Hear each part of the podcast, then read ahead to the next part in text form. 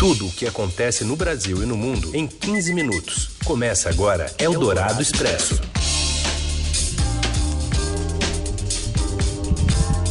Olá, bom dia, boa tarde, boa noite. Você que está ouvindo a gente em qualquer horário, seja bem-vindo. Atualizamos aqui as notícias mais importantes do dia, também na hora do seu almoço. É isso aí, porque primeiro a gente está ao vivo pelo rádio no FM 107,3 Eldorado, cada um na sua casa, mas depois vira podcast. Aí sim, você pode ouvir de manhã, de tarde, de noite, de madrugada, a hora que quiser. Eu sou a Carolina Ercolim, comigo está o Raíssen Abac, cada um no seu aconchego do lar. E essas são as manchetes desta segunda, dia 6 de abril. O governo de São Paulo decide prorrogar a quarentena no estado até 22 de abril para conter o avanço do coronavírus. Em Brasília, o presidente Bolsonaro insiste em discutir o fim do isolamento social e diz que a caneta pode funcionar para demitir ministros. E ainda a situação da pandemia na Europa e as pesquisas no Brasil em busca de tratamentos para o coronavírus. É o Dourado Expresso. Tudo o que acontece no Brasil e no mundo em 15 minutos. Na saída do Palácio da Alvorada hoje de manhã, um apoiador pediu para que o presidente não se torne uma rainha da Inglaterra. Quem conta melhor para a gente é o repórter Tiago Faria. Bom dia, Carol. Bom dia, Heisen. O presidente Jair Bolsonaro ouviu um pedido, digamos assim, inusitado na manhã desta segunda-feira, na sua conversa matinal com apoiadores. Como os ouvintes já devem saber, o presidente costuma parar em frente ao Palácio da Alvorada, sua residência oficial, diariamente antes de começar a trabalhar. É, ali ele para para conversar com apoiadores, tira selfies e sempre, sempre houve alguns pedidos. O de hoje foi para que ele não se deixe transformar em uma rainha da Inglaterra, que é alguém que reina, mas não governa, ou seja, tem o poder, mas não é quem manda de fato. Presidente, não presidente. se transformar na rainha da Inglaterra. Isso por quê? Porque o presidente tem sido contrariado com alguma frequência pelo seu ministro da Saúde, o Luiz Henrique Mandetta. Enquanto o Bolsonaro defende flexibilizar medidas como fechamento de escolas e do comércio para reduzir os efeitos na economia do país, permitindo aí, por exemplo, que jovens voltem ao trabalho, o ministro tem mantido a orientação para as pessoas ficarem em casa. A recomendação do ministro da Saúde segue o que dizem especialistas e a própria Organização Mundial da Saúde, a OMS, que consideram o isolamento social a forma mais eficaz de se evitar a propagação do vírus. O ministro e o presidente também têm se desentendido sobre o uso da cloroquina em pacientes da Covid-19. O Bolsonaro é um entusiasta do medicamento, que é indicado para tratar malária, mas que tem apresentado resultados promissores contra o coronavírus. O Mandetta, por sua vez, ele tem pedido cautela na prescrição do remédio, uma vez que ainda não há pesquisas conclusivas que comprovem sua eficácia contra o vírus. Agora, uma outra interpretação possível para o pedido do apoiador para que o Bolsonaro não se torne uma rainha da Inglaterra é que tem também crescido nas redes sociais uma tese de que a ala militar do governo, encabeçada pelo general Braga Neto, que é o ministro da Casa Civil, teria assumido o controle operacional do governo. De fato, Braga Neto tem comandado o gabinete de crise criado para definir as ações contra o coronavírus. Mas, por enquanto, seu papel tem sido de gerenciar as ações. Até mesmo porque, como disse outro general, o ex-comandante do Exército, Eduardo Vilas Boas, ninguém tutela o presidente. Eldorado Expresso. Lembrando que ontem o presidente Bolsonaro disse que poderia fazer a caneta funcionar uh, para pessoas do governo dele, em que, que estariam com algo subindo a cabeça, né, numa referência ao ministro Mandetta, sem citar nomes. E o primeiro-ministro do Reino Unido, Boris Johnson, disse nesta segunda-feira, em uma rede social, que, sob conselho médico, foi hospitalizado para fazer testes de rotina, mas que está bem disposto. Neste domingo, a Rainha Elizabeth II fez um discurso eh, no qual elogiou o espírito nacional dos britânicos e pediu que a população supere o tempo de dor e enormes mudanças que a pandemia de coronavírus trouxe. I also want to thank those of you who are staying at home, thereby helping to protect the vulnerable and sparing many families the pain already felt by those who have lost loved ones.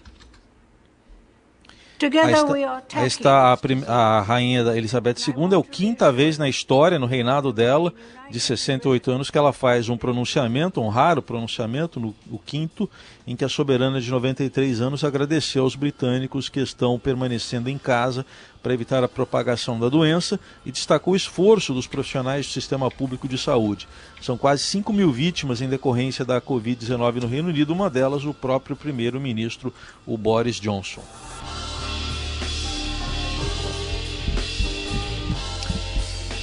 E um grupo de pesquisadores vai calcular o número real de casos de coronavírus no país. A Roberta Jansen tem informações. Oi, Raíssen. Oi, Carol. Boa tarde. Um grupo de pesquisadores da Universidade Federal de Pelotas, no Rio Grande do Sul, vai usar uma metodologia similar à das pesquisas eleitorais para calcular quantos casos de Covid-19 existem no Brasil. Os testes começam em 15 dias. Antes do fim de maio, o país já terá uma dimensão bem mais clara do tamanho da epidemia. Projeções matemáticas sugerem que os números oficiais representam apenas 10% do total real de infectados. Pela dimensão real da pandemia e pelo tamanho da população brasileira, não há testes disponíveis para todos. Por isso, apenas os casos mais graves, aqueles que requerem internação hospitalar, estão sendo testados. Pelo menos 80% dos infectados, no entanto, têm pouquíssimos sintomas ou nem sequer os apresentam. Mesmo assim, eles transmitem o vírus. Ao confinar todo mundo, os portadores assintomáticos também ficam isolados. Mas se a gente souber com mais exatidão quantos são os infectados, onde eles estão e, sobretudo, quem já teve a doença e está imune, será possível, por exemplo, criar medidas de prevenção menos radicais e mais objetivas. Os doentes poderiam ser isolados e os que já estão imunizados poderiam, por exemplo, voltar ao trabalho sem risco de contaminação. De acordo com o protocolo do estudo desenhado para o Brasil, serão testadas 99.750 pessoas de todas as regiões do país, em três fases. Somente em São Paulo serão 8.250 pessoas testadas. Para se ter uma ideia, nas pesquisas de intenção de voto, que tem margem de erro de 2 a 3%, são entrevistadas em média apenas 2 mil pessoas. Originalmente, o objetivo do projeto era fazer o levantamento de forma experimental e somente no Rio Grande do Sul, mas o Ministério da Saúde logo percebeu o potencial da ideia. E antes mesmo que os técnicos fossem a campo no Sul, firmou um contrato para uma pesquisa de abrangência nacional. Esse será o primeiro estudo no Brasil a estimar o número de infectados com maior precisão.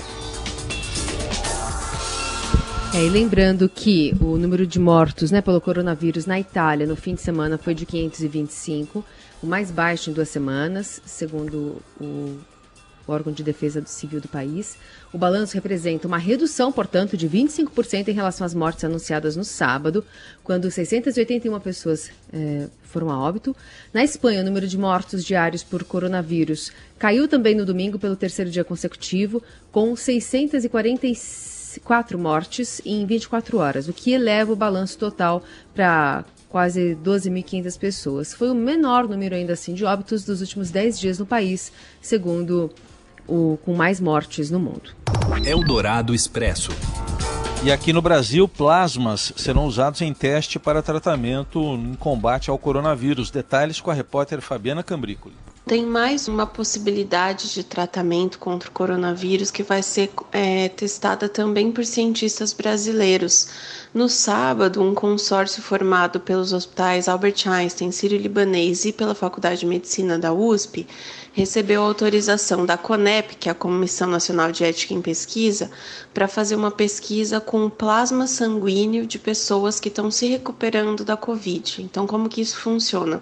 Pacientes que já passaram pela infecção e agora estão convalescentes, eles já têm um nível alto de anticorpos que o próprio organismo, o próprio sistema imunológico deles produziu para combater o vírus. A ideia é retirar esse plasma sanguíneo com os anticorpos desses pacientes convalescentes e injetar nos pacientes com infecção aguda, para fazer essa transferência de anticorpos e ver se dessa forma é, os pacientes com infecção aguda conseguem reagir à doença.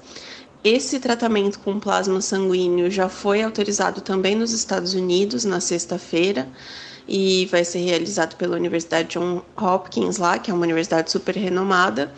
E aqui no Brasil, a ideia é que hoje, a partir de hoje, segunda-feira, já se comece a procurar os possíveis doadores de plasma. Para ser doador, tem que ser uma pessoa que foi infectada pela Covid mais de 15 dias e a menos de 45 e que não tenha mais sintomas, não tenha mais registro do vírus no seu organismo. Essa é a ideia da pesquisa que vai ser feita também pelos cientistas brasileiros. Eldorado Expresso. E no estado de São Paulo, a quarentena foi prorrogada por mais 15 dias. As informações direto de São Paulo com Pedro Venceslau. O governador João Dória anunciou no início da tarde desta segunda-feira a prorrogação da quarentena em São Paulo por mais 15 dias, prorrogáveis por mais 15 dias. Ou seja, São Paulo deve ficar de quarentena até pelo menos o final de abril, podendo ser ampliada a quarentena até depois disso, maio ou junho, dependendo da situação do avanço do coronavírus em São Paulo. A decisão foi tomada em uma reunião no Palácio dos Bandeirantes, que reuniu o comitê de crise do governo paulista que está gerindo o caso do coronavírus. A reunião marcou o retorno à ativa do médico da Bioip, que estava afastado depois de ter constatado que estava com o coronavírus. O médico agora está curado e retoma suas atividades. É, e durante a coletiva, o governador citou algumas autoridades brasileiras e especialistas que corroboram a decisão tomada e anunciada nesta manhã. Destaco que há consenso entre as autoridades médicas, praticamente todas, para o isolamento como forma de salvar vidas. E não são apenas as autoridades médicas brasileiras, é a Organização Mundial de Saúde.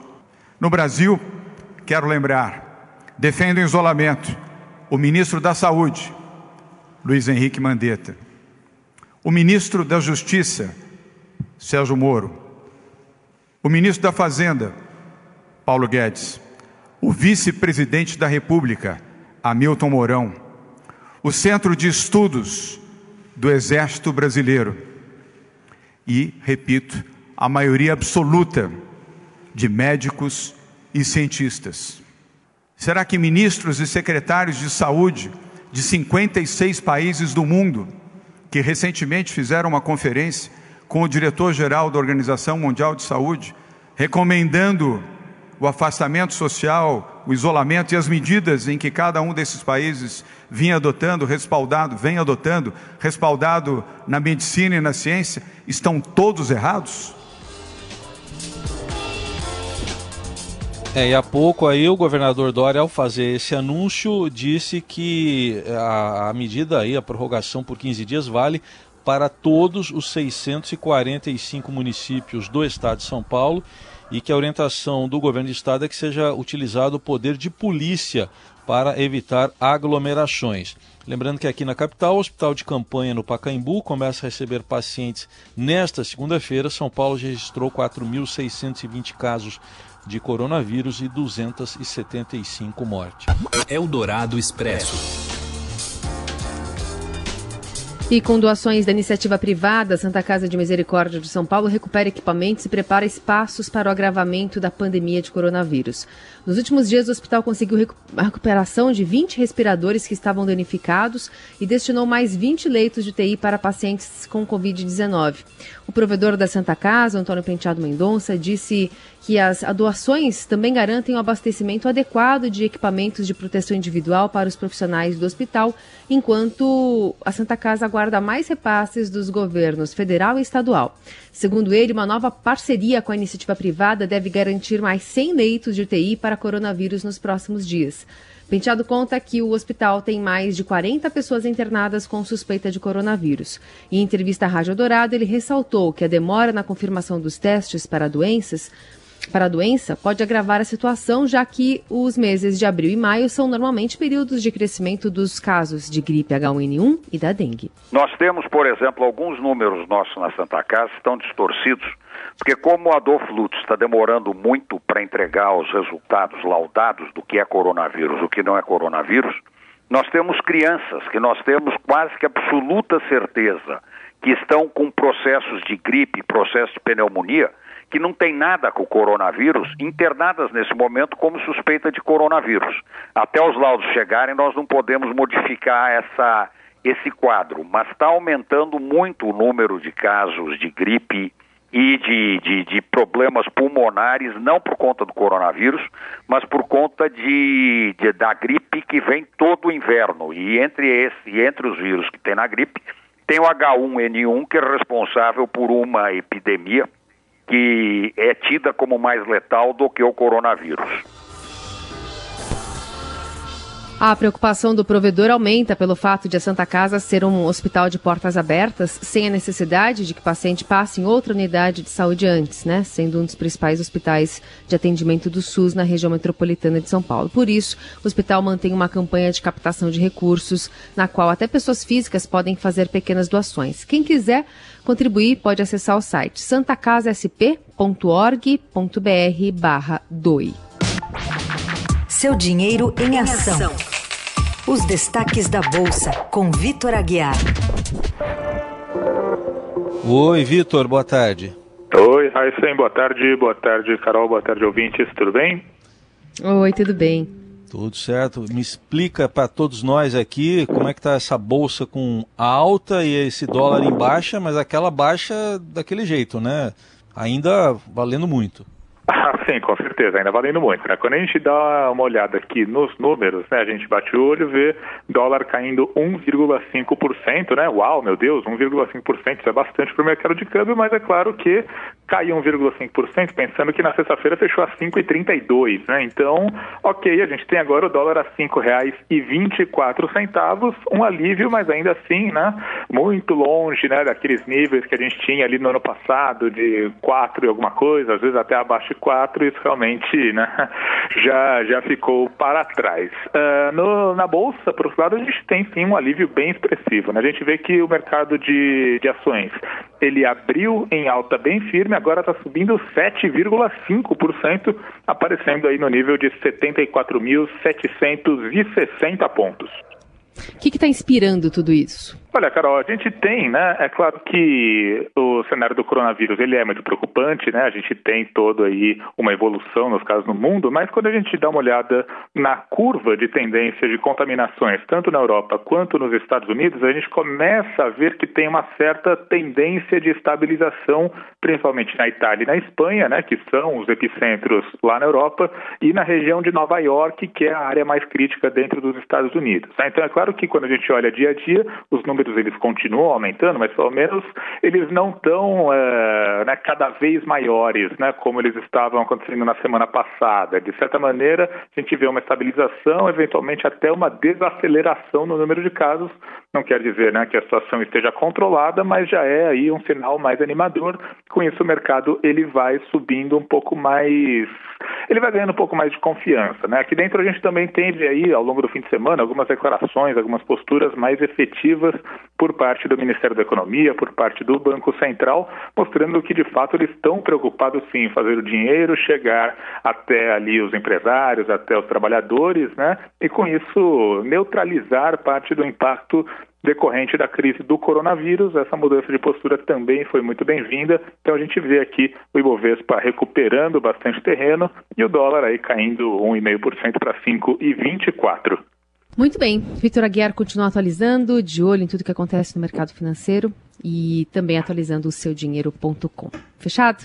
Fechados. Qualquer coisa é só acessar lá seudinheiro.com. A gente está acompanhando todo o andamento aqui do pregão, tanto na Bolsa quanto no dólar. Tchau, gente. Obrigado. Você ouve Eldorado Expresso. De volta com as principais notícias desta segunda-feira. O calendário para o pagamento do auxílio emergencial de 600 reais aos trabalhadores informais deve ser anunciado hoje pela Caixa. O ministro da, Cidadania, Onix Lorenzoni, disse na sexta que será usado um aplicativo para celulares para identificar os trabalhadores informais que não estão em nenhum cadastro do governo, mas têm direito de receber o benefício, que é uma das medidas de alívio à crise econômica provocada pela pandemia do coronavírus. O Congresso Nacional aprovou há uma semana a lei, mas até hoje o governo do presidente Jair Bolsonaro não iniciou os pagamentos nem estabeleceu oficialmente uma data para isso. Eldorado Expresso. Um vídeo de Ronaldinho Gaúcho ao lado de um colega de prisão no Paraguai, denominado Moraes, tem circulado na internet desde ontem. Nas imagens, o brasileiro preso no Paraguai há exato um mês mostra-se sorridente e manda um recado para a família do detento, no qual diz ser seu atacante no time da cadeia. Olá a todos aí, família Moraes. Estou aqui com meu companheiro, meu delantero, Pablo. E bueno, que juega muy bien y bueno, estamos juntos. Dentro de poco vamos a ir a jugar otra vez juntos. Tá aí o áudio do vídeo que está circulando pela internet. Esse é o terceiro registro do ex-jogador na agrupação especializada, cadeia na qual se encontra preso em Assunção, no Paraguai. O detento que aparece ao lado de Ronaldinho no vídeo é Pablo César Moraes, que se encontra em cárcere desde setembro de 2009. Moraes, como é chamado por Ronaldinho, fazia parte de um grupo de policiais acusados de proteger traficantes de drogas que atuavam no país. Eldorado Expresso. E a Fiorentina, lá de Florença, na Itália, anuncia que três jogadores que testaram positivo para coronavírus estão recuperados. Quem conta e fala é o amigo Robson Morelli. Olá, amigos! Hoje eu quero falar de dois casos bacanas em relação a essa pandemia do coronavírus. Sim, tem gente se recuperando e eu queria deixar aqui o nosso registro é, sobre esses casos. São dois, são três jogadores, na verdade, da Fiorentina da Itália. Itália que foi bastante, bastante castigada por essa pandemia, né? É, os jogadores Pezela, Cutrone é, e Vlahovic, eles haviam contraído o vírus, é, testaram para a doença positiva no dia 14 de março, mas agora já estão recuperados, já ficaram num período de quarentena, ficaram se cuidando e já estão recuperados. Isso é legal porque é dá uma esperança para quem está infectado, para quem se trata, para quem fica no isolamento. Os três estão, se recuper estão recuperados e vão agora continuar em isolamento, porque a Itália ainda é, luta contra é, é, o novo coronavírus, é, mas agora já estão bem e são, são pessoas importantes do futebol. A outra notícia legal vem da Alemanha. O Bayern de Munique começa a retomar os treinos em pequenos grupos, bacana também, né? É, a Alemanha vive é, um índice de mortalidade bem menor, bem menor, muito mais controlado. Lembrando que a Europa ela vive essa pandemia é, pelo menos dois meses à nossa frente. O Brasil tá no seu fechou o seu primeiro mês, a Europa já está indo para o seu terceiro mês. Então, assim, há uma diferença de pico, há uma diferença de cuidado, há uma diferença de tratamento. Aqui no Brasil, diferente. Aqui no Brasil, os clubes de futebol continuam é, fechados, continuam em férias coletivas. Essas férias vão até o dia 20 de abril, podendo ser estendidas por mais 10 dias, então seria o mês todo de abril. Aí sim a gente vê como é que está a situação, seguindo as orientações da, da, da, do Ministério da Saúde, seguindo as orientações dos médicos, é, com cuidado, é claro, e o Brasil ainda esperando é, o seu epicentro, esperando o que vai acontecer nos próximos pelo menos 30 dias. É isso, gente. Falei, um abraço a todos, valeu! Eldorado Expresso. Bom, em, ter, em tempos de distanciamento social, né? Muito mais do que organização e disciplina, trabalhar em casa significa também expor a esfera privada aos olhos de pessoas não tão íntimas. Graças a ferramentas como Google Hangouts, Zoom, Skype, é possível ter mais contato com o seu grupo de trabalho depois da quarentena decretada pelo governo do estado em razão do novo coronavírus. Nós mesmos, aqui na, na Eldorado, né, gravamos, por exemplo, o Eldorado Expresso versão vídeo usando uma dessas plataformas. E aí, cada um expõe o cenário da sua casa. Mas, de modo geral, a sua aparência ainda deve ser profissional, sem fugir do normal. Não é preciso muita maquiagem, mas se arrume para parecer apresentável. Uma dica é testar a sua aparência na tela antes da reunião para ter uma ideia de como os outros irão te ver. Na reportagem do Estadão sobre o assunto, também traz aqui: expressões faciais e linguagem do corpo são cruciais, por isso esteja atento como a forma que você sente e se porta durante as chamadas. Fique atento também aos acessórios. Relógios, joias podem refletir ou fazer aqueles sons, pode incomodar todo mundo. No caso, seu home office seja improvisado para a quarentena, atente-se para o fundo. Se possível, crie uma composição atrás de você, uma mesinha, livros, plantas, para ficar mais harmonioso. E é sempre importante pensar no coletivo. Então, em uma reunião, a fala é extremamente importante. Por isso, desligue o microfone enquanto não estiver falando para evitar que alguns ruídos inesperados ou indesejados invadam o seu compromisso. Eldorado Expresso. Alguns heróis usam máscaras e estão na linha de frente do combate ao coronavírus. São médicos, enfermeiros, condutores de ambulância, equipes de apoio e limpeza, todos empenhados no combate à pandemia e em salvar vidas. E essa dedicação diária merece mais que aplausos. É por isso que o Estadão convida você a homenagear esses profissionais usando a hashtag Abraço na Saúde. Está lá no Twitter. Vou repetir aqui: hashtag Jogo da Velha, Abraço na Saúde no Twitter. Aplausos, enfim, virtuais também em rede social a todos esses profissionais que estão aí salvando vidas. E lembrando, né, Carol, acho que vale a gente ressaltar a principal notícia deste Eldorado Expresso hoje, prorrogado até 22 de abril pelo governo do estado de São Paulo prazo da quarentena, que terminaria agora nesse meio de semana. Então, a partir do dia 8 de, 8 de abril agora, fica prorrogada por mais 15 dias essa quarentena nos 645 municípios do estado de São Paulo, anúncio que acabou de ser feito ah, pelo governador João Dória. Muito bem, a gente vai acompanhando também a atualização sobre essa quarentena que pode ainda ser prorrogada por mais 15 dias. Ficamos por aqui nessa edição do Eldorado Expresso, agradecendo a sua participação, o seu ouvido ativo e a gente vai se falando também com a hashtag Eldorado Expresso nas redes sociais. Até amanhã. Valeu, boa semana para todo mundo. Você ouviu Eldorado Expresso tudo o que acontece no Brasil e no mundo em 15 minutos.